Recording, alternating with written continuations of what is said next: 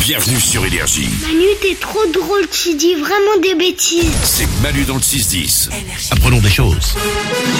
Il est 9h10, c'est le moment de Valou répond à tout. Il répond à tout quoi À toutes vos questions que vous lui posez sur l'application Malu dans le 610 par message vocal. C'est parti. Antonio se pose une question sur quelque chose qui sort de notre corps. Pourquoi quand on a peur, on crie Ah oui. C'est court, c'est efficace. Et c'est C'est- ok. encore une question magie du corps humain comme tu les aimes Manu.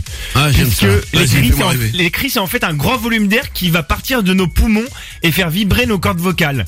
Et c'est instinctif. Et par exemple, un- un- une parole normale, on va avoir une fréquence de modulation de 4 Hz. Et sur un cri, cette fréquence de mo- modulation peut aller jusqu'à 50 voire 150 Hz. Et en Ça veut fait, dire quoi Ça veut dire que ça va trop plus vite. ça, Ou c'est exactement, ça va être plus fort et plus vite. Exactement. Et, et c'est des pics sonores plus importants. Et c'est instinctif chez nous parce que ça va stimuler dans le, ra- dans le cerveau la région de l'amidale.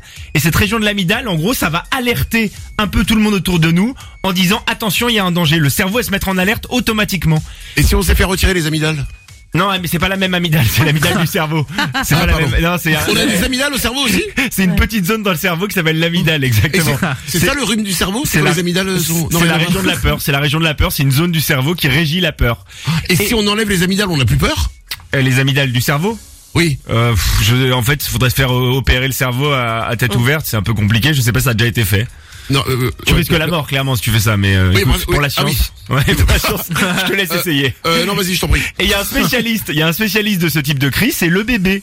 Le bébé, c'est comme ça qu'il attire notre attention. Il produit euh, ces types de cris euh, très particuliers. Et il stimule chez nous cette Oui. région-là. Euh, le bébé, comme il crie pour tout. Hein. Euh, Oui. euh, c'est pas Bah, que quand oui. il a peur, hein. quand il a faim, quand il est pas content, quand euh, il a sommeil. Enfin, il crie tout le temps. Donc. Et il y en euh, a d'autres qui produisent ce type de cri, c'est les chanteurs de métal aussi. Et donc ça, ça a donné lieu à l'hypothèse que les chanteurs de métal, il y en a qui détestent ça parce qu'ils n'aiment pas la peur, et il y en a qui aiment se faire peur et du coup qui aiment le métal. C'est aussi peut-être ça l'explication. Eh Ouais, ouais. Pas mal. mal, on, c'est a, ça. on a appris bravo. Oh, bravo, bravo, bravo. La Une deuxième, autre chose. elle va te plaire aussi, c'est une question pour les amateurs de bouteilles. Dis-moi, pourquoi il y a toujours un creux sous les bouteilles de vin Eh, Traitement d'alcoolique Cette petite... Mais non, on aime bien cette petite cavité au fond des bouteilles de vin ou de champagne. En fait, c'est lié tout simplement au début euh, où on a produit ces bouteilles au 4 siècle, puisque les souffleurs de verre étaient pas très expérimentés et ils n'arrivaient pas à faire un fond plat qui soit stable et solide. Et donc ils ont imaginé ce fond, euh, ce culot un peu concave, qui est plus lourd et donc plus stable. À l'origine, c'est ça. Et ensuite, au fil du temps, on s'est rendu compte qu'il avait plein d'autres avantages, ce fond.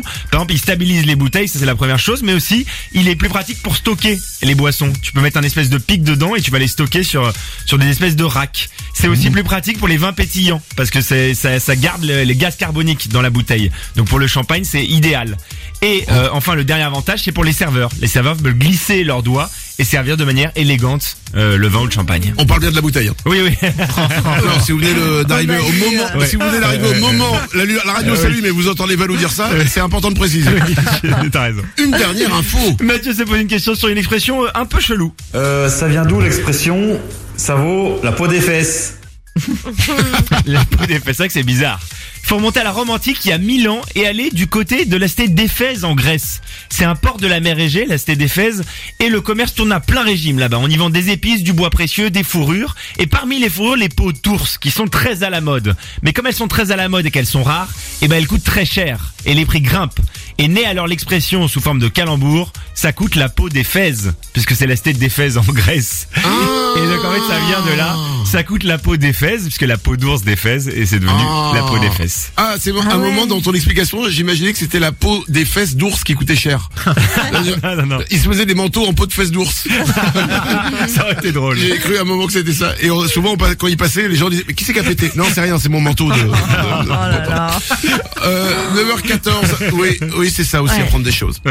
Euh, merci pour toutes ces belles choses. Avec si plaisir. vous avez envie d'apprendre des choses, vous aussi, et d'aider Valou, eh bien, vous posez vos questions. Ça se passe sur l'application Manu dans le 610. Vous envoyez vos messages vocaux. Manu dans le 6-10. C'est Manu et c'est Wawan.